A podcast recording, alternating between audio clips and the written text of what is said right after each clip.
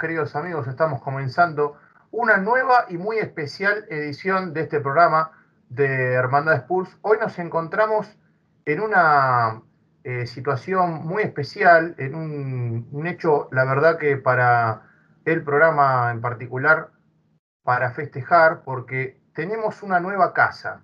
Estamos hablando de Londres Blanco, que nos recibe eh, y nos acoge con todas sus particularidades, con todos sus, este, eh, con, sus honores, porque hoy vamos a estar con justamente con los propietarios, con los dueños, con eh, los productores y los que hacen todo el contenido en dicho canal de YouTube.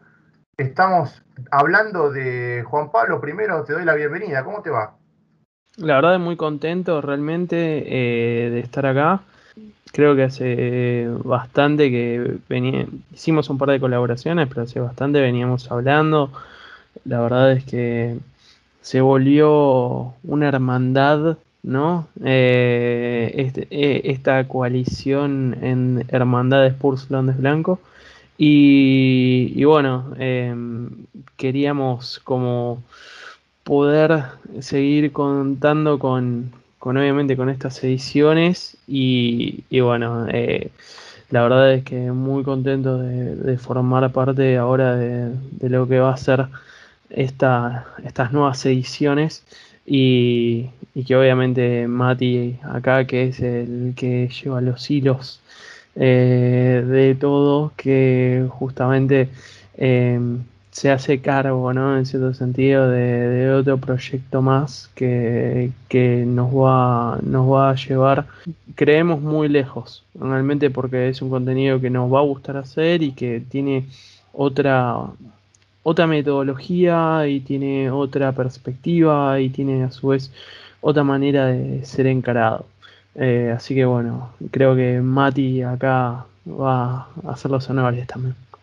Y que además estamos en una, eh, justamente como lo comentábamos en el, inicio, en una situación muy especial, porque nos encontramos con no solamente con un representante, sino con dos. Por ende, podemos decir que estamos en sociedad hoy. ¿Cómo te va, Mati? Te doy la bienvenida. Bien, todo bien. La verdad, encantados, no solo de poder estar acá en un nuevo episodio, que me parece que vamos a estar eh, bastante seguido, sino también de, como decía Juan Pablo, encantados de tener este nuevo contenido en nuestro canal, que para los que estén escuchando esto en YouTube lo van a tener semanalmente, eh, todas las ediciones las van a tener en nuestro canal, y para los que estén en Spotify, sepan que también está la oportunidad de, escucharlo por YouTube, eh, si les es mejor. Y como decía, realmente es algo que semanalmente los escuchamos, eh, estos episodios, este podcast, y la verdad que orgullosos de, poder colaborar junto a ustedes y poder ahora tenerlos en, nuestro proyecto también envueltos. Así es, así es. La verdad que eh, es un momento muy especial para, el programa y, ya de, hecho veníamos eh, organizando para eh, ultimar los, los últimos detalles, vale la redundancia, ¿no? Muchachos, ya eh, vamos a ir metiéndonos en el primer tema, que es justamente el más breve de lo que tenemos para hoy. Nos ha dejado muchas cosas para hablar este Tottenham, empezando por el partido frente a Rennes, ¿no? que ya nos ha quedado un poco lejos y en el tiempo, pero que la verdad me gustaría remarcar algunos detalles que tienen que ver con los primeros minutos, el primer tiempo del partido.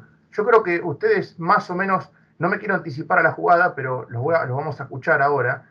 Pero me parece que el equipo presentó algunas aristas, algunos matices, eh, algunos grises en el medio del partido y arrancó los primeros 10 minutos como para llevarse al rival puesto y después eh, medio como que aminoró la marcha, sacó el pie del acelerador y, y, comenzó a tirarse atrás. En unos primeros 10 minutos que había conseguido el gol tempranamente, recordemos, a través de, una gran jugada colectiva, una gran triangulación, toques cortos y rápidos, muy precisos, pero que después el equipo terminaría diluyéndose.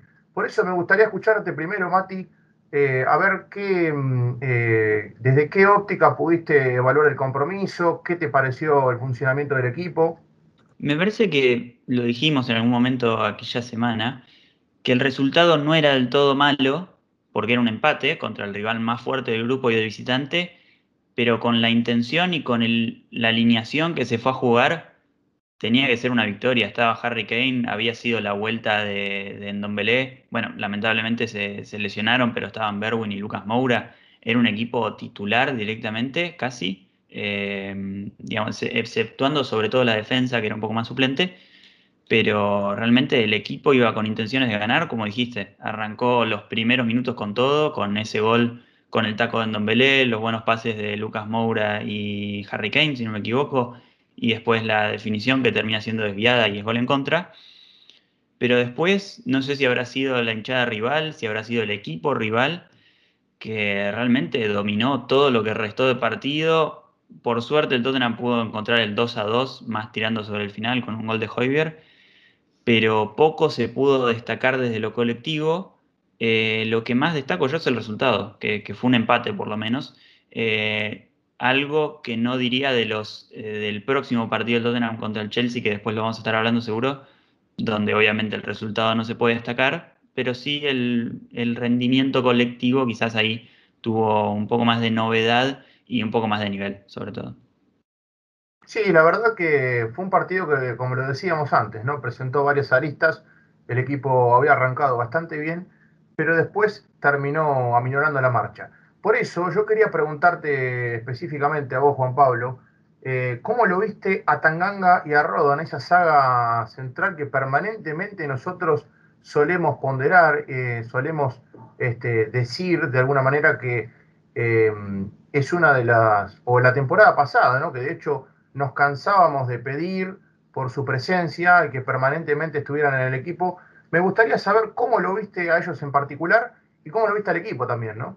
A ver, eh, Tanganga y Rodon son una buena pareja porque combinan un poco, si se quiere, la tranquilidad que tiene Rodon por momentos y bueno, la agresividad que le conocemos a Tanganga está siempre eh, chocando a todos como si fuera una muralla. Y no los vi mal. Lo que vi fue lo que pasó también contra el Wolves. Eh, se consigue una, una victoria, una victoria parcial y después como que el equipo pierde el hambre. Es, es algo que me preocupa muchísimo. Eh, pierde el hambre de, querer seguir sacando ventaja y de, de doblegar al rival, porque para que rival no vuelva, tenés que ir 3 a 0 para asegurarte que los últimos 30 minutos por lo menos el rival, aunque te meta un gol porque bajaste la marcha o lo que sea, eh, no, te, no te mate o no te genere suficientes dudas como para entrar en un problema. Ya vimos un problema ¿no? con el West la temporada pasada que desperdiciamos un 3 a 0 en el minuto 82. Eh, pero bueno, no debería ocurrir siendo que ahora los jugadores tienen una capacidad atlética que debería ser mucho mejor para aguantar en esos últimos 10 minutos. Pero eh, quitando eso, vi un equipo em, desorganizado, vi un equipo que no, no se encontraba, que obviamente por momentos parece que te va a meter goles y de un momento a otro es como que se desconecta y le da el espacio a Aníbal, Aníbal se crece, te mete los goles, y una vez que te mete los goles, es como se fue afortunado, como decía Mati, de, haber, de haberse vuelto con, con, un empate de lo que fue un gol de Hoybier, de un rebote de un defensor que le queda para poder eh, colocarla y darnos el empate. Si no hubiera sido una derrota y una derrota que en el global el juego era correcta.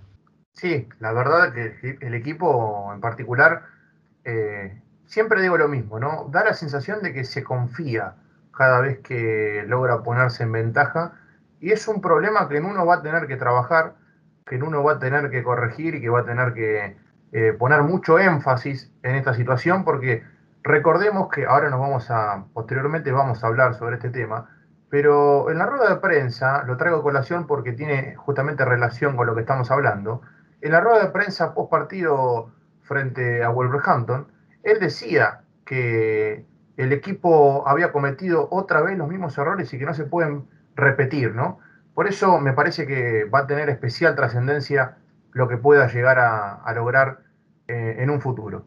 Muy bien, vamos a pasar ya directamente a lo que tiene que ver con el partido frente a Chelsea, un partido que nos ha dejado un sabor muy amargo, por lo menos en particular, ¿no? Yo hablo desde lo personal porque eh, me pareció que el, equipo había arrancado muy bien, eh, como decimos en el barrio, como decimos eh, de manera criolla, arrancó para comerse los chicos crudos, ¿no? Y después, la verdad que el equipo aminoró de vuelta, ¿no? En el segundo tiempo, pero un primer tiempo que, como bien lo decía en uno, estuvo muy agresivo el equipo, presionó en campo rival, sometió al Chelsea, quizás no creó tantas ocasiones como eh, se esperaba, por lo menos por cómo había arrancado el partido, pero la verdad es que eh, me sorprendió mucho cómo, cómo el medio campo, por parte de, de y de Don Belé, que hago párrafo aparte, jugó un gran partido, viene de jugar grandes partidos y viene de ser muy consistente. Eh, pero la verdad es que me sorprendió cómo en el segundo tiempo, con dos jugadas aisladas, Chelsea se pone en ventaja y automáticamente el equipo se da por derrotado. Por eso me gustaría saber desde, desde la perspectiva de Mati, eh, cómo vio el partido y, sobre todo, más que cómo vio el partido, ¿qué cosas notaste que te llamaron la atención del encuentro en particular? Sí, la verdad que fue un partido frustrante, digamos. Pocas veces me había ido tan enojado de un partido porque realmente sentí que el Tottenham en el primer tiempo dominó al campeón de Europa, que jugó de igual a igual y hasta un nivel por encima, porque es verdad que ellos tuvieron alguna que otra chance, pero el que más cerca estuvo de convertir fue el Tottenham. Recordamos la de Reguilón que intenta tirar un pase al medio pero no le sale, que Son eh, no llega a definir ni a controlar ni a dar el pase a Kane que, estaba solo, obviamente no lo había visto del otro lado de la cancha, digamos del otro lado del área, pero realmente fue, como decía Juan Pablo en la previa que grabamos eh, ayer sobre el clásico que se nos viene este domingo, eh, este Tottenham, estos últimos partidos, siempre hay un momento que termina de desbalancear todo. Contra el Crystal Palace fue la expulsión de Tanganga, contra el Chelsea fue el primer gol y no solo eso, sino vino el remate que después fue el segundo gol de Kanté, que ahí es ya cuando uno pierde todas las esperanzas porque patean de 20, 30 metros, rebotan un defensor, pegan el palo, la pelota que cruza toda la línea y termina entrando en el arco. Y ahí siento que el equipo sintió lo mismo, como que no era el día, y además te estás enfrentando al Chelsea, que es el equipo más difícil de atacar, porque si lo atacás es porque estás dejando algo desorganizado atrás. Recordemos que tenían un mediocampo formado por Jorginho, Kovacic y Kanté. No se podía pasar por ese mediocampo y si querías ir a atacarlos perdiendo 2 a 0, tenías que tirar todo el equipo adelante y eso suponía que las contras con Lukaku, y en ese momento del partido, no me acuerdo quién estaba, estaba Havertz y después entró Werner todavía, que es más veloz todavía. Las contras de Lukaku y el alemán acompañante que hubiese estado en ese momento habrían sido letales. Y bueno, después vimos que sobre el final del partido, en otra pelota parada más, esta vez en la segunda jugada que se generó por esa pelota parada, el Tottenham termina recibiendo un gol que ya es como para terminar el partido y, sellar el resultado, porque más de eso no sirvió. Y bueno, fue una jornada negra, pero como decías, fue el primer tiempo, fue la verdad, personalmente para mí, lo más ilusionante que vi del Tottenham en esta temporada, porque fue los primeros 45 minutos en los que vi en esta temporada que el Tottenham no le importaba quién era el rival, que era el campeón de Europa, y salía a jugar a su estilo con sus jugadores, con Endombele, con Lochenzo, con Hoybier, sin skip de 5, con tres delanteros arriba que son realmente de lo mejor que hay. Em, y una cosa que quiero destacar, que venimos hablando últimamente, eh, justamente hablando de los delanteros, no quiero ver más a los Chelsea de extremo derecho. Y si vamos a jugar ofensivo, que sea Hoiber en Dombelero Chelsea, y ahí sí, adelante Sonny Kane con, en esta circunstancia, por la cantidad de lesionados que hay, Brian Hill, pero si están Berwin o Lucas Moura que ocupen ese lugar, porque ya lo Chelsea lo vimos en la selección argentina, rompiéndolo, siendo quizás el más creador del equipo después de Lionel Messi, y acá lo estamos usando de espaldas al arco, tirado a la banda. Tampoco es un jugador que patee mucho al arco, entonces no entiendo bien eh, qué se le está buscando en esa posición y creo que se vio también en el partido contra los Wolves que esa no es su posición y que su posición debería ser, quizás como la temporada pasada, más en un doble 5 o de interior en un 4-3-3. Pero tratando de resumir ese partido del Chelsea, partido con un resultado muy feo, pero que se pueden rescatar cosas como para construir a futuro.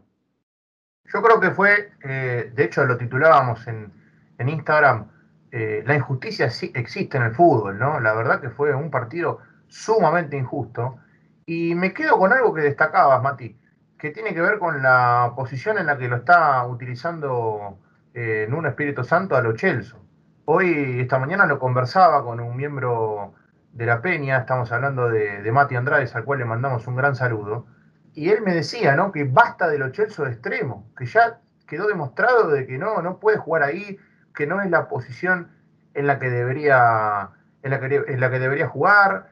Eh, su puesto, creo yo, a mi humilde entendimiento, es para eh, decir, bueno, vamos a, colocarlo en una, eh, en una posición en donde el jugador pueda habilitar al delantero, en donde quizás no tenga tanta presencia dentro del área, pero que sus pases y su precisión, su creatividad, su, entendimiento de juego, su visión de juego, eh, sean muy, pero que muy importantes. Por eso, a mí me gustaría preguntarte, eh, Juanpa, ¿cómo, qué, sensaciones te dejó el partido eh, en sí y, y, qué podés destacar del mismo, ¿no? Duele pensarlo el partido porque hasta que llegó ese gol, el partido te decía cualquier cosa excepto un gol del Chelsea. Todo iba a favor del Tottenham. Obviamente el segundo tiempo más complicado porque cuando ingresa Kanté te hacen una formación súper de contraataque y te cambian el planteo y es más complicado, pero los primeros 45 minutos, como dijo Mati, se se buscó atacarlo, se buscó eh, generar esas contras, no, esas contras, sino esos espacios. Manteniendo una línea de organización, eh, se buscó crear de todas maneras. Y hubo pequeñas fallas individuales, obviamente Son no estaba en su mejor nivel, por eso no, no puede definir, porque si no es una jugada que esperaríamos que defina. Después, como decía Mati, la jugada en donde Reilón la pasa al medio, ¿por qué no pateaste al arco? Si hubiera sido Ceseñón, le hubiera pegado como fuera de lugar. Eh, obviamente Ceseñón con problemas físicos. Em, y después hay otra jugada que, que Mati hoy no mencionó, pero sí me acuerdo que me mencionó cuando lo hablábamos eh, previamente, fue la, de, la del tiro libre. Un tiro libre que tiene Kane en el borde del área y que es algo que no tenemos hace muchos años ya. Un pateador de tiros libres serio que pueda realmente ser una amenaza y que no estés pensando, bueno, o va a las manos del arquero o va a la quinta bandeja o ni siquiera toca, toca el arco, porque no tenemos a nadie que sea una amenaza en, ese, lugar. Y vi al equipo con mucha personalidad, pero de vuelta es eh, preocupante la fragilidad mental que demuestra este equipo. Que, como decía Mati, que habíamos hablado, hay una circunstancia que cambia el partido y no tiene retorno. Los jugadores no saben volver de esas, de esas situaciones. Em, y es algo que van a tener que, aprender a lidiar porque también es sorprendente que tengan esta característica, siendo que somos uno de los equipos que menos beneficia al VAR o que más perjudica, mejor dicho. Entonces, si vos sabes, y a este, esto es a lo que hablamos de a veces, la psicología con la que vos tenés que preparar a los jugadores. Si vos sabes que no vas a tener una jugada a favor, que no te van a hacer nada fácil y que si te pueden perjudicar, te van a perjudicar, vos tenés que salir a la cancha pensando que no podés siquiera ir para ganar 1 a 0. Tenés que salir todos los partidos para matar, porque te pueden anular un gol porque estabas por offside, aunque estés solamente medio centímetro adelantado, o que te cobren una falta antes. Pueden pasar millones de cosas. Te lo pueden anular porque vieron, vieron que había alguien que estaba molestando. Vaya a saber cuál puede ser la situación. Pero es como que los jugadores en sí les falta esa todavía, esa eh, característica ¿no? personal de tener hambre. Y así lo definíamos ayer con Mati también en la, en la previa ¿no? de, que hicimos para Londres Blanco, que se va a, publicar mañana, eh, para el partido del Arsenal. Les falta hambre, hambre de querer meter más goles, hambre de querer ganar. Yo todavía recuerdo, no la temporada anterior, creo que fue eh, la temporada en donde el City pierde contra el Liverpool el campeonato. El City podía, le podían empatar 3 a 3, pero si algo que no se negociaba en ningún partido era el hambre de los jugadores presionando alto, corriendo todas las pelotas que perdían. Y mostrando ese esfuerzo que de vuelta era la característica de el juego de Pochettino. Porque muchos decían, no, lo que hacía que Pochettino fuera tan exitoso con el club era o su mano o el, o el, el talento de los jugadores. Se olvidan que todos los jugadores corrían entre 8 y 12 kilómetros todos los partidos. Entonces, ese equipo, esos equipos eran letales justamente porque se basaban en el esfuerzo por el compañero. Eh, y ahí es donde, donde se, nota que faltan más líderes como Hoiber, que como Mati también decía muy bien el otro día, se nota que es el líder indispensable de este equipo y el que maneja los hilos a pesar de que lo escuchen o no.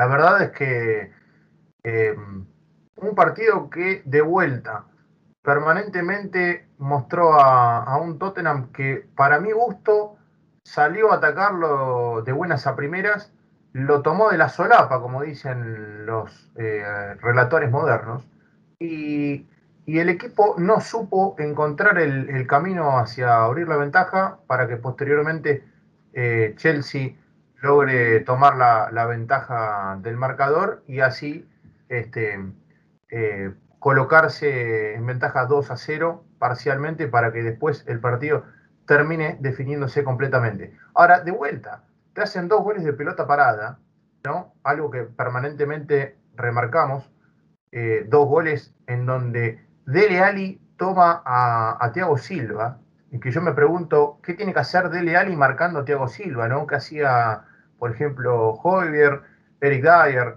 Romero, que son los, jugadores que por lo menos suelen tener más potencial y más, eh, más juego aéreo, más poder de, juego aéreo. Pero de vuelta, ¿no? Siempre estamos en esta misma dicotomía, en este mismo dilema, que tiene que ver con que todavía el equipo sigue cometiendo los mismos errores yo de vuelta, em, ya para irnos metiendo en el partido, eh, en, este último partido que nos dejó el equipo frente a Wolverhampton, una victoria muy, pero muy sufrida, em, que dicho sea de paso, entre paréntesis, me parece a mí que se llegó de esta manera eh, innecesariamente, ¿no? Se podría haber evitado. Pero eh, la verdad es que el equipo sigue cometiendo los mismos errores y se vio en este partido permanentemente. Otro gol de pelota quieta, ¿no? Se pierden varias pelotas importantes en el medio campo. Eh, y acá, lamentablemente, tengo que caerle a, a Tanguy Ndombele, que, que tuvo un gran partido, que para mi gusto fue la figura de la cancha, eh, más allá de que el club desde sus redes sociales directamente decidió omitir la figura de Ndombele, algo que me llamó poderosamente la atención.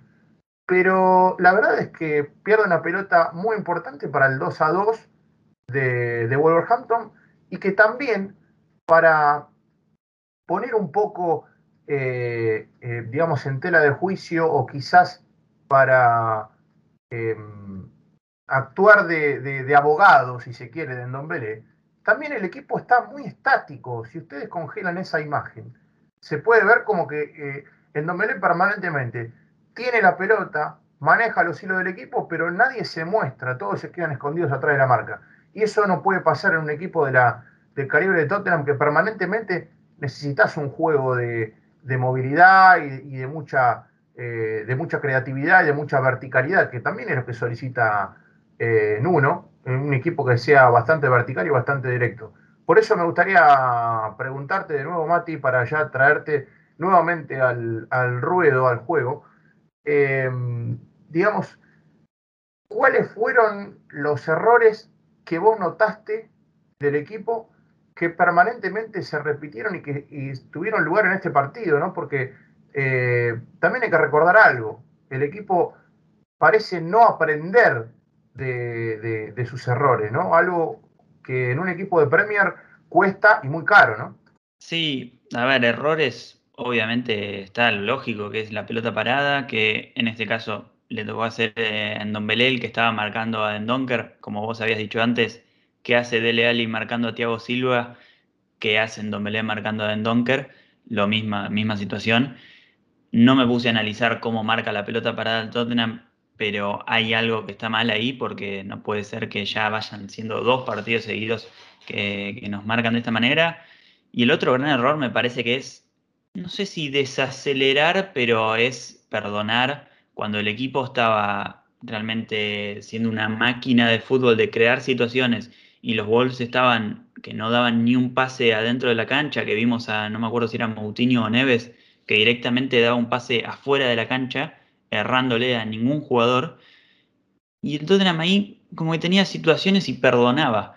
Eh, siento que ese fue el gran error porque era, había un momento del partido que estaba como para meterle un gol atrás de otro a los Wolves.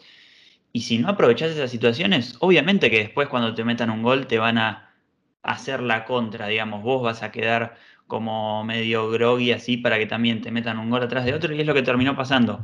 Como vos decías, en una situación donde en Don Belé también eh, medio que no se da cuenta que lo están presionando atrás, le ganan la pelota y termina siendo gol de los Wolves. De nuevo es un error de Don Belé, pero creo que para el equipo podríamos decir que es un mal necesario. Eh, en Don Belé no veo al equipo cómo jugó ofensivamente los primeros tiempos, tanto como contra el Chelsea como contra los Wolves. No veo jugando al equipo así sin en Don Belé, sin esa rebeldía, sin ese uno contra uno, sin ese pase, digamos, sin esa visión de pase en el mediocampo, sin esa presencia. Lo que sí perdés un poco de, de solidez defensiva, porque obviamente no lo podemos comparar ni con Skip ni con Hoybier y el rol de Dele Alli era mucho más defensivo de lo que es en Don Belé ahora mismo. Entonces, en Don Belé fue de lo peor de la cancha, si podemos decir, en lo defensivo, porque lamentablemente son dos errores individuales de él lo que llevan a los goles, pero en la ofensiva fue de lo mejor, y junto con Brian Hill, eh, es un jugador indispensable, y como decía, tiene sus cosas malas y sus cosas buenas, pero me parece que el Tottenham tiene que seguir por este camino y no por el camino de, por ejemplo, alguien que le compite el puesto, podríamos decir que es de Leali. Claro, claro. La verdad es que igualmente me parece que en Dombele, a ver, le va a costar, lógicamente, porque nunca fue un jugador de, tener compromiso defensivo, de, quizás de tirarse a barrer o, hacer las labores que, suelen hacer los jugadores con ese tipo de, compromiso con ese tipo de prestancia. Pero la verdad es que en ofensiva es un jugador trascendental, fundamental para mi gusto, eh, que te da ese tinte y ese toque distinto que, del que eh, permanentemente ponderamos y que decimos ¿no? que, eh, es algo necesario, sobre todo en una Premier tan, tan peleada, con, con tan buena, buenas plantillas, con, con, tan buenos jugadores, con tanta calidad. Eh, y la verdad es que el equipo en sí, particularmente, me, me, agradó el primer tiempo. El segundo tiempo, repetimos, de vuelta aminoró la marcha.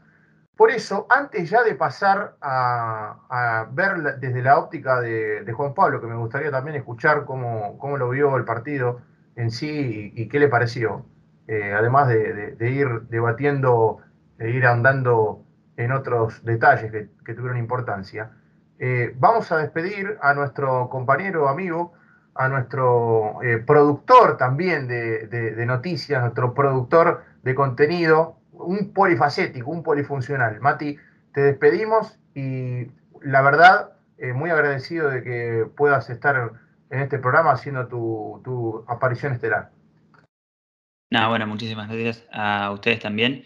Y sí, lamentablemente no pudimos congeniar bien con los tiempos. Es algo que las próximas semanas esperemos poder hacerlo bien. Eh, así que nos estaremos viendo la próxima. Em, decirles, para los que estén escuchando, que no sé bien a qué día lo estarán escuchando, pero este viernes se subió la previa a nuestro canal del partido que se viene este domingo del Tottenham Arsenal. Así que si quieren escucharla, ahí estamos con Juan Pablo y con Santi, un miembro de, la comunidad del Arsenal en Argentina. Así que de nuevo, muchísimas gracias a todos los que están escuchando y a ustedes dos chicos. Muy bien, muy bien. Ahí pasaba Mati, le mandamos un gran saludo. Eh, y bueno, vamos a, retomar ya con, el análisis de este partido que habíamos dejado eh, frente a Wolverhampton. Decía Juanpa que me gustaría saber eh, cómo podés vislumbrar este segundo tiempo, ¿no? En el que el equipo desde el minuto 70, si no recuerdo mal, decidió tirarse atrás, ¿no? A esperar y de vuelta, ¿no? Un flashback de Mourinho, me parece. Eh, un equipo que, que permanentemente se caracterizaba por atacar, sobre todo en las primeras tres fechas, quizás no contra Wolverhampton, de vuelta al mismo rival, pero eh, sí contra el City, en donde lo supo poner en varios aprietos. Pero la verdad es que eh, me sorprendió que es como, a ver, lo que yo estoy tratando de decir se ve reflejado ¿no? en, la premisa de, bueno, eh, no pudimos conseguir la ventaja, bueno, cuidamos el empate y apostamos a los penales. Que dicho sea de paso, Nuno dijo en rueda de prensa que mm, eh, los penales no son una, lotería, ¿no? que no, no es suerte, sino que se practica y que estuvieron practicando. Quiere decir que los últimos 20 minutos, vale preguntarse, Juanpa, que estuvieron ensayados, estuvieron eh, premeditados. No, no, no, no puedo, no quiero Voy a decirlo diferente. Me rehuso a creer que un equipo de la categoría del Tottenham, quiero a lo que voy es que los jugadores de un equipo de la categoría del Tottenham, si el técnico les dice, vamos 2 a 1 contra un equipo de inferior calidad, tírense para atrás, el equipo lo escuche. Eh, me rehuso a creerlo porque justamente vimos lo que fue el primer tiempo, donde el punto para mí de inflexión donde sabía que se venía la noche fue cuando lo Chelsea se cae y me hizo acordar a la caída de Lionel Messi versus Brasil cuando pensábamos que lo definía y después era cinco minutos más y querer morirse pensando si se ganaba o no se ganaba o si lo empataban y había larga y penales. Em, que por suerte no sucedió. Pero tuvo como esa, esa vibra. Em, y a partir de ahí fue un equipo de vuelta, complaciente. Diciendo, vamos 2 a 0, bajemos la marcha si llega el gol, llega, pero estamos tranquilos. Y el 2 a 0 es el peor resultado que existe porque es muy mentiroso. Porque no es la diferencia de 3 a 0 en donde te relajaste un poco, te metieron uno. Bueno, no es que uno más y ya estás. No, tenés que hacer las cosas tan mal que te tienen que hacer dos goles más, no uno. En cambio, justamente lo que decía Mati, ¿cómo puede ser que en Belé marque a Dendonker sabiendo que Dendonker cabecea y que es bueno en el área para cabecear con los problemas que tenemos para solucionar la pelota parada? Entonces, a partir de ahí, de vuelta, se le empezó a dar confianza. Ingresa Dama Traoré en el segundo tiempo, cambia el partido, el partido donde justamente intentan eh, los primeros minutos del segundo tiempo como equipararlo de lo que fue el final del primer tiempo y generar situaciones para poder eh, generar ese 3 a 1 y poder estar más cómodos. Como vos decís, no sucede y se te tiran para atrás horriblemente. Y la jugada donde le roba la pelota en Dombele, en Dombele que debería haber estado mucho más adelantado, está debajo de la posición de un 5 para tratar de sacar la pelota jugada y poder generar un poco de distribución y un poco de movimiento. Eh, a ver, de vuelta. Y lo que decía Mati, no hay esta ofensiva sin Endombele. Endombele es el crack. Es como cuando se hablaba de Musa Dembélé que no le podían sacar la pelota, que era el mago del equipo. Bueno, esto es lo mismo. Si hay un jugador que te define el partido, es Endombele pero te lo define desde, desde su cabeza, te lo define desde su visión de juego y de cómo sabe posicionarse y cómo se saca jugadores de encima para darle lugar a otros. Eh, y creo que es ese error que tuvo en Dombele fue lo que propició que Brian Hill también sea el man of the match. Siendo que Brian Hill también tuvo un partidazo. Eh, y que o lo hablábamos por WhatsApp, eh, es, un, es un jugador que ya tiene que ser titular, sobre todo con las bajas probablemente de Lucas Moura y un Berwin que no sabemos cuándo, para cuánto tiempo tiene, Brian Hill tiene que ser titular de cualquier manera por sobre Dele Alli y por sobre quien sea en la posición de extremo, acompañando a Heung Min Son y a Harry Kane eh, en, el, partido del domingo, porque es insolente, tiene movimiento, se la pasa tratando de eh, acompañar o ayudar a, los laterales a recuperar la posición. Entonces tiene un montón de factores Brian Hill para hacer que sea indispensable en el equipo. Y acá, le guste a uno o no, el jugador que tiene que sacar es a Dele Ali. Porque Dele Ali, por más de que vemos en las estadísticas defensivas, y por eso quería justamente hacer pie en eso, eh, si me dejas un segundo, que Dele Ali es el que más presiones hizo, es el segundo que más bloqueos hizo, eh, uno de los que más presiones exitosas hizo. Se volvió mediocampista defensivo sin quererlo. Pero justamente para eso vos ya lo tenés a Hoiber o lo tenés a Skip para hacer esa tarea. Entonces vos necesitas otro jugador que te genere juego. Y ese jugador es en Dombele. Y con, y con esto termino. Lo Chelso. ¿Cómo puede ser que Lo Chelso rinda espectacularmente en la selección? Los primeros 60 minutos jugando de mediocampista por izquierda en su perfil natural y uno le pida que sea extremo por derecha cuando no le gusta el perfil, cuando no conoce la posición, cuando se ha demostrado más de, más de cinco veces que no puede jugar en esa posición y no puede rendir porque no lo ponen en el lugar donde realmente puede ser la diferencia o puede demostrar ese potencial que tiene y que necesitamos para que justamente un partido como el Chelsea, en donde salió todo mal, haya partidos futuros en donde puedan salir las cosas mucho mejor.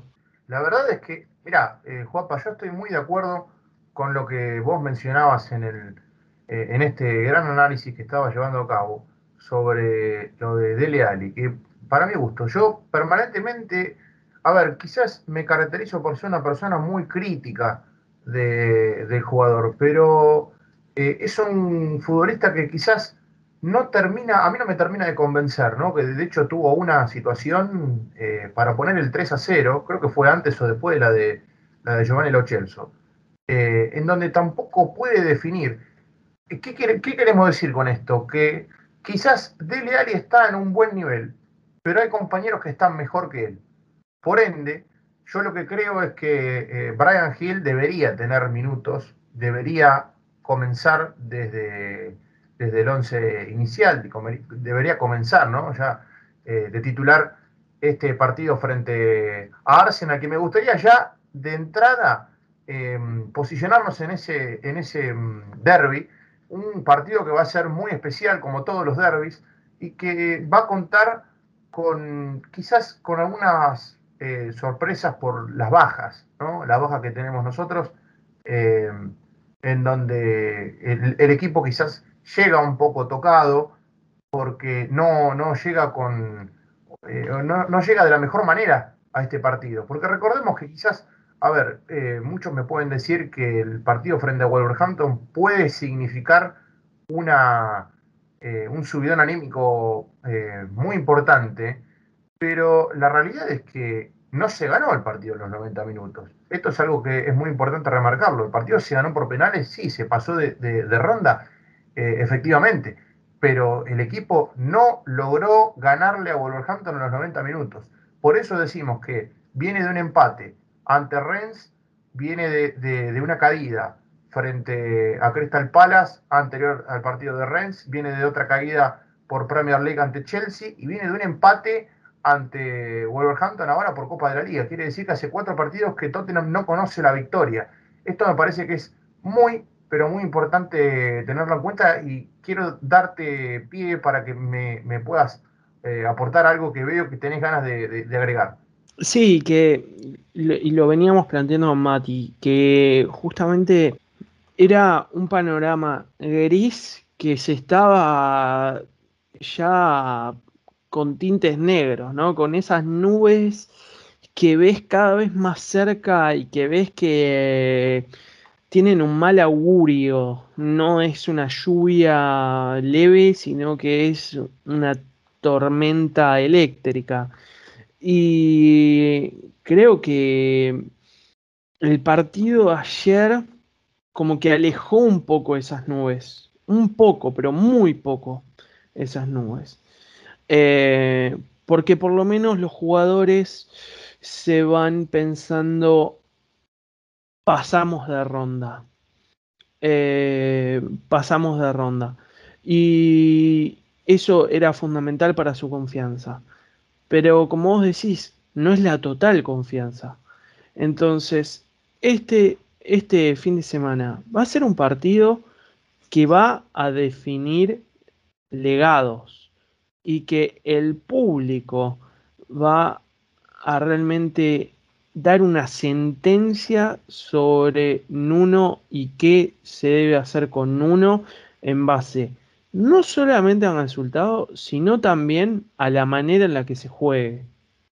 Sí, será un, partido, eh, como siempre, con muchas emociones y con mucho, con mucho compromiso, ¿no? Eh, sobre todo por parte de los jugadores y por parte del técnico de demostrar que verdaderamente están a la altura de lo que pretende el club. Vamos a, pasar a dar las formaciones o las posibles formaciones, el posible 11 que podría llegar a, presentar Nuno este domingo. Yo coloqué un 11 de la siguiente manera. Lloris en el arco, Tanganga, Romero, Dyer y Reguilón, Hoybier en Belé y Skip junto con Dele Ali en el medio campo, Son y Harry Kane. Ahora, déjame hacerte eh, una pequeña aclaración porque estoy seguro de que me vas a decir, ¿y qué pasó con Brian Hill? Que tanto lo ponderabas y que no lo pusiste de entrada. Em, tratamos de posicionarnos como si estuviéramos en la cabeza del técnico. Lógicamente no lo estamos, pero me parece que este podría llegar a ser un once tentativo eh, bastante parecido a lo que pueda llegar a plantear en uno este domingo. No sé si estarás de acuerdo vos, Juanpa, me gustaría saber si, si harías algún cambio sobre, este, sobre esta formación inicial, ¿no?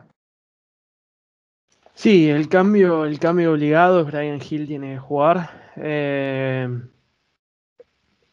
justamente porque, si no recuerdo mal, por el lado derecho está, está Ben White, que sale muy bien con la pelota, pero justamente sale muy bien. Entonces es, es una tentación para un pase filtrado en Don Belé ante una recuperación rápida de una mala salida de Ben White. Eh, porque no nos olvidemos que Tomiyasu es muy alto y justamente se lo llevó para poder, eh, ¿cómo decirlo?, neutralizar eh, o disminuir los riesgos de goles por pelota parada al White no ser bueno allí y Gabriel Malares sí serlo. Entonces, la banda por la que tenés que explotar es por la banda izquierda. Eh, sea para dar pases filtrados a alguien que entre para definir, o sea para dar centros a la cabeza, para alguien que no pudo llegar a cerrar. Y no nos olvidemos que Tierney, y no voy a hacer ningún chiste y no me gustaría que nadie lo haga, Tierney no es la persona más alta tampoco. Entonces, si vos tenés a Heung Min entrando por el extremo derecho con una altura mucho más adecuada que la de Tierney, vos podés estar hablando de tener otra opción más de poder convertirles un gol. Es por eso que queremos ver a Brian Hill a como de lugar con un medio campo de Hoiber en Domelé y, y Lo Chelso eh, por el lado izquierdo. ¿Cómo crees que se pueda llegar a, dar el partido y, cómo eh, el equipo podría plantarse en cancha, ¿no? Mira, ayer tratábamos de, pensarlo y, lo veo como, como, esos partidos de básquet que tienen momentos que ves, ves tendencias muy importantes por una cierta cantidad de tiempo para cada uno. Va a ser un partido que va a tener muchos partidos en el medio, ¿se entiende? Eh, porque son dos equipos, y lo decía Santi ayer en, la previa, eh, y hablando del Arsenal específicamente, son dos equipos que son frágiles mentalmente, son muy de no saber aguantar las, eh, las ventajas y no saber crear el momento, porque cuando vos vas ganando. Y es lo que queríamos ver ayer y lo hablábamos nosotros también después del partido. Cuando vos vas ganando, el equipo tiene que estar tranquilo, seguro, tiene que tocar la pelota, tiene que hacerle sentir al, rival que está en desventaja y que el otro se tiene que volver loco para, para poder volver, no darle las facilidades. Y acá estás, estás ante dos equipos que no saben hacer eso. Entonces, estás ante dos equipos que no saben lidiar con las ventajas y que aparte son frágiles mentalmente y donde se van a definir y justamente se sabe que el futuro de Arteta depende muchísimo de este partido. Y el futuro del Tottenham también depende muchísimo de este partido. Va a ser eh, un, una lucha de emociones de los jugadores que van a ser tan cambiantes como va a ser cambiante el partido. Y para cerrar y dejar una conclusión final, porque ya te quiero dejar a vos cerrar el programa, me gustaría que Nuno haga, eh, cumpla con su palabra y nos haga orgullosos, aunque sea con la forma de juego. Esperemos, esperemos que así sea. recordemos que en, su primera entrevista con el club, el día que llegó, em, él hacía hincapié en que nos iba a hacer sentir orgullosos como hinchas, ¿no? Que él estaba seguro de que este iba a ser un equipo que, a la gente le, le agradaría ver. Yo debo decir que para mi gusto el equipo no está dando un mal espectáculo. Sí le falta consistencia, sí le falta concretar en los últimos metros, pero que dentro de todo el equipo, para mi gusto, está dando, eh, en cierta forma, uno está cumpliendo con lo que dijo, por lo menos para mí, hablo desde el punto de vista personal. Así que veremos qué es lo que pasa en este partido del día domingo. Esperemos que sea para, una victoria de Tottenham. Y ya vamos a pasar al último bloque del programa, que tiene que ver con las noticias, ¿no? Eh, una semana que estuvo bastante tranquila, que estuvo quizás no tan cargada de novedades como solía estar en, este, las semanas ¿no? tan dinámicas y tan eh, locas, se podría decir, del mercado de transferencias. La primera noticia, y creo que es la más importante, eh, es que Tottenham continúa monitoreando la situación de Kessie, ¿no? Un jugador al que para Tichi le tiene especial admiración y que en más de una oportunidad yo he pedido referencias de él porque lo he visto a la pasada, como quien dice, en el Milan y, y me han dicho que es un jugador que en Tottenham calzaría a la perfección. Ahora te quiero escuchar a vos eh, Juanpa, ni bien termino de desarrollar, me gustaría saber cuál es este, eh, tu opinión breve de, una posible llegada de, de Frank Se dice que el acuerdo no se pudo concretar de momento, de momento. ¿Por qué? Porque el club italiano ofrece alrededor de 5 millones de euros y que sí pedía alrededor de 6.5, o sea, hay una diferencia de un millón y medio de euros eh, por lo que podría depositar o convertir a, a Kessie en agente libre a, final de temporada, lo cual hace una oportunidad de mercado, las famosas oportunidades de mercado que permanentemente eh, solemos hacer hincapié cuando inician este, esta clase de periodos. Por eso me gustaría escucharte sobre Kessie, si, si lo ves en este equipo o no. La verdad lo veo. Eh, y mm, su llegada significaría un cambio en el dibujo. ¿Y a qué voy con esto? Por más de que nos han gustado ciertos arranques de Berwin, nos han gustado ciertos eh, partidos de Lucas Moura por, por el extremo, eh, creo que pintaría lo que uno quiere hacer de tener tres mediocampistas. ¿Y a qué voy con esto? Sería justamente Skip, Kessie, Hoiber. Pero a eso le tenés que agregar la opción de media punta, que puede ser tanto en Don Belé, como puede ser Lo Chelso, como puede ser eh, Lucas Moura mismo, que lo hemos visto la temporada pasada, rendir ahí con Mourinho. Y después, obviamente, son Kane y Brian Hill y Berwin para partidos en donde no se pueda eh, plantear un esquema tan centrado y se requiera sí o sí doblegar por la banda. Eh, te da un jugador increíble, en un muy buen nivel, te genera aún más recambio, porque estás hablando de un medio campo que tendrías Joyvier, Skip, Endombele, Kessie, Lo Chelso.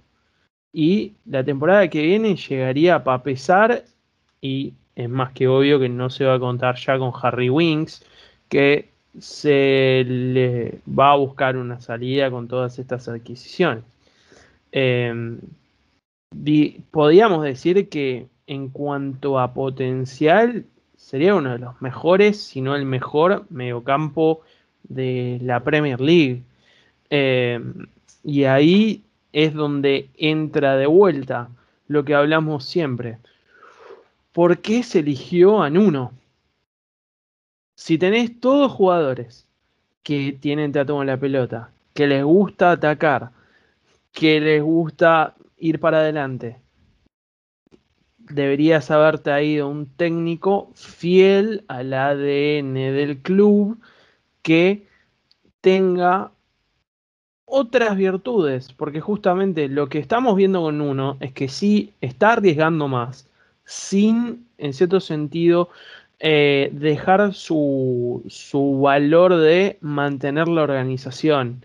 Y creo que un equipo con que sí, que por más de que tiene defensa, tiene mucho más eh, talento, como si fuera un Hoiber, por así decirlo, eh, te habla de un equipo que necesita tener la pelota, que necesita mantenerla, que tiene que ser dominador del juego y que va a tener otras expectativas eh, también, porque las expectativas van a ser, bueno, no, no se puede jugar únicamente a defender o no se puede jugar a tratar de contraatacar o hacer solamente presión alta. Tenés que tener la posesión teniendo tantos jugadores que saben tratar la pelota.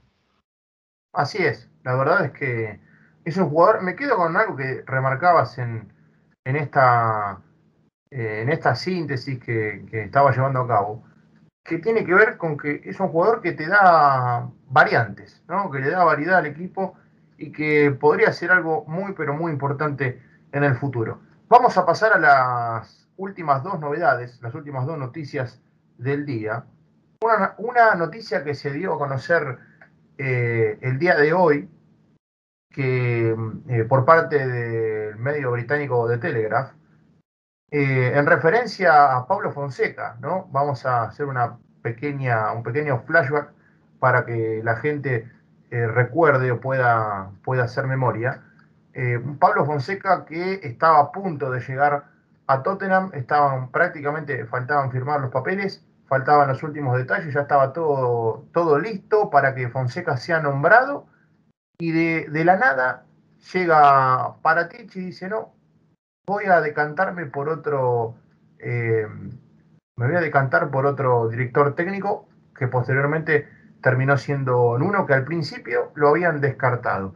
¿Qué dijo Fonseca? Fonseca estuvo hablando con los medios y dijo que el acuerdo estaba prácticamente hecho, que estaban planeando la pretemporada y que eh, él era un entrenador que el Tottenham quería, que solicitaba, porque él iba a practicar un fútbol ofensivo. Eh, y después dice que las cosas cambiaron cuando llegó el nuevo director eh, deportivo, o sea, Fabio Paratici, y el acuerdo no se pudo llevar a cabo por diferencias ideológicas. Eh, la verdad es que me sorprendió bastante, ¿no? En su momento que no, que no se haya podido llegar a un acuerdo, pero que después terminó con, la, con el nombramiento de un Espíritu Santo. Y la última noticia que tenemos para hoy es algo que estuvo eh, vinculado a, a, las últimas este, eh, a las últimas semanas, ¿no? que generó bastante revuelo. Pero antes me querías remarcar algo, Juan Pablo, sobre lo que hablábamos de Fonseca, ¿no? Sí, y, y perdón que justo te corto. De vuelta te habla de lo mal que en cierto sentido se termina manejando Levi. Vos prometés en una carta a los hinchas que se va a volver al ADN del club y traes a un técnico que prefiere tener, traes a un, perdón, traes a un director deportivo, si se quiere, que quiere a un técnico más defensivo que ofensivo. Es irónico. Vos sos el dueño. ¿Crees que te tengan un técnico ofensivo?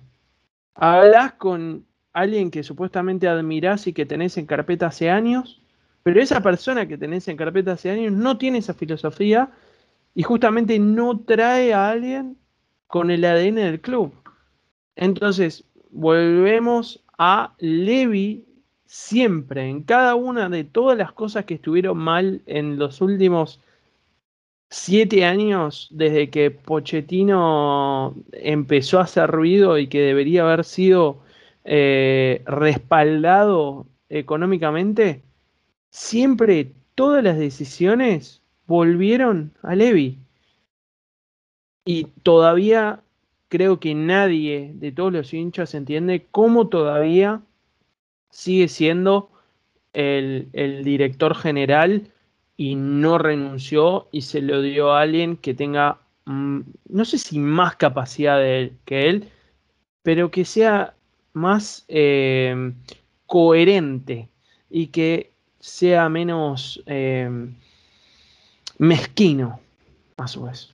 Sí, sí, la verdad es que puramente eh, negociados, ¿no? De Levy que, han depositado a Tottenham en la situación en la que se encuentra hoy, ¿no? Tratando de cortar una sequía que cada vez eh, se, alarga más.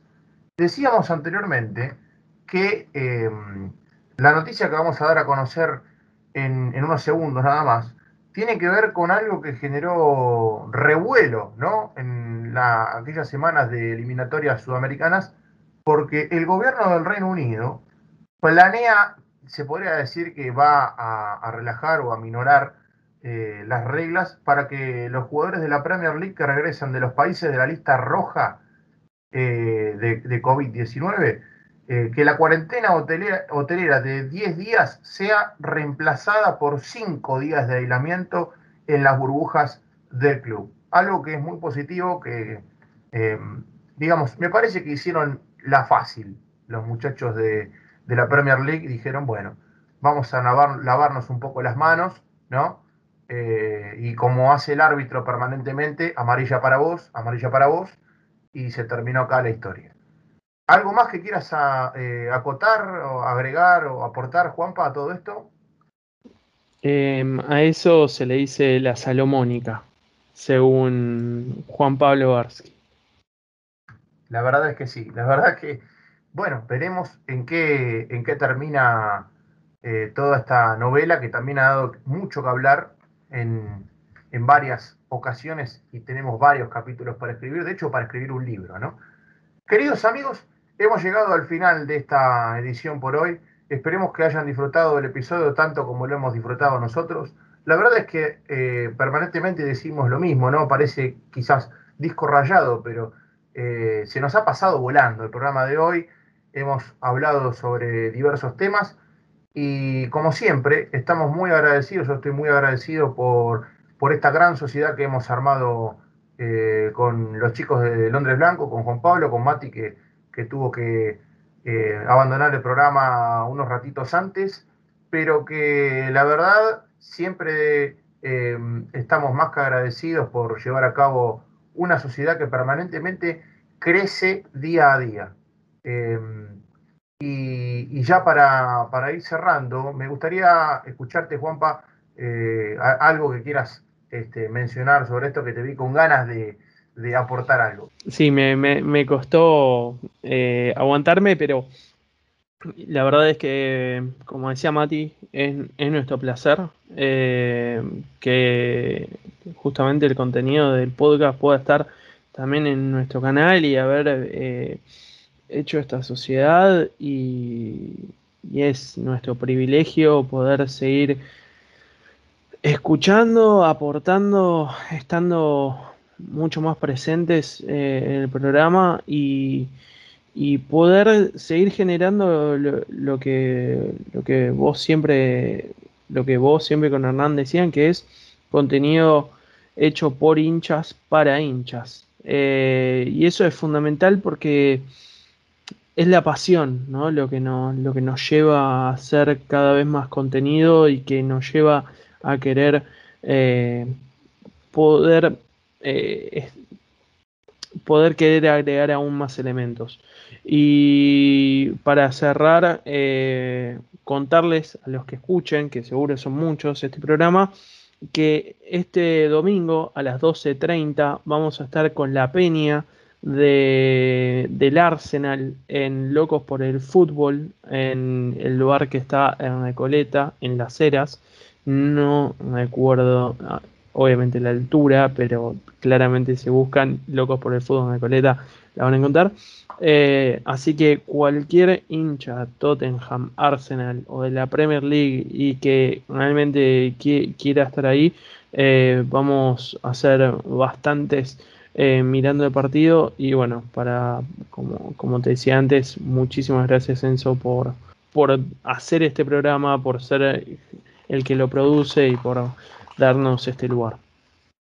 No, la verdad es que el agradecimiento eh, es mutuo y que podamos formar esta sociedad es muy importante eh, para todos. Y recuerden, como siempre decimos, ¿no? que nos pueden seguir a través de nuestras redes sociales, tanto en Twitter como Instagram, a través de Hermandad Spurs, en Twitter, en Instagram como spurs.análisis, que dicho sea de paso, van a haber algunos cambios importantes que pasaremos a detallar más adelante. Solamente le damos un, un, este, un adelantito, ¿no? Como quien dice. Y, de, nuevo, em, recuerden que también está en el canal de, los chicos en YouTube, en Londres Blanco, todo el contenido de Tottenham. Ahí pueden encontrar todos los videos. De hecho, formamos parte del programa Mate y Debate que también se suele llevar a cabo en dicho canal. Así que es una oportunidad inmejorable para que no se pierdan. Suscríbanse al, al canal. Y como siempre, nos, nos despedimos, nos encontraremos ya en el próximo episodio. También aprovechamos para eh, recordarles que eh, se pueden, em, pueden pertenecer ¿no? a la Peña de Buenos Aires Spurs, que ahora van a estar llevando a cabo, van a pertenecer, van a, participar, mejor dicho, de em, la FA Cup Argentina, un torneo que han llevado adelante entre las distintas peñas de, de la Premier League y que va a ser muy, pero muy interesante para que todos puedan participar y puedan disfrutar de un momento eh, más que acogedor y más que agradable. Queridos amigos, hemos llegado al final de esta edición. Nos reencontraremos en el próximo episodio y esperemos, si Dios quiere, que en uno nos haga sentir orgullosos. Adiós.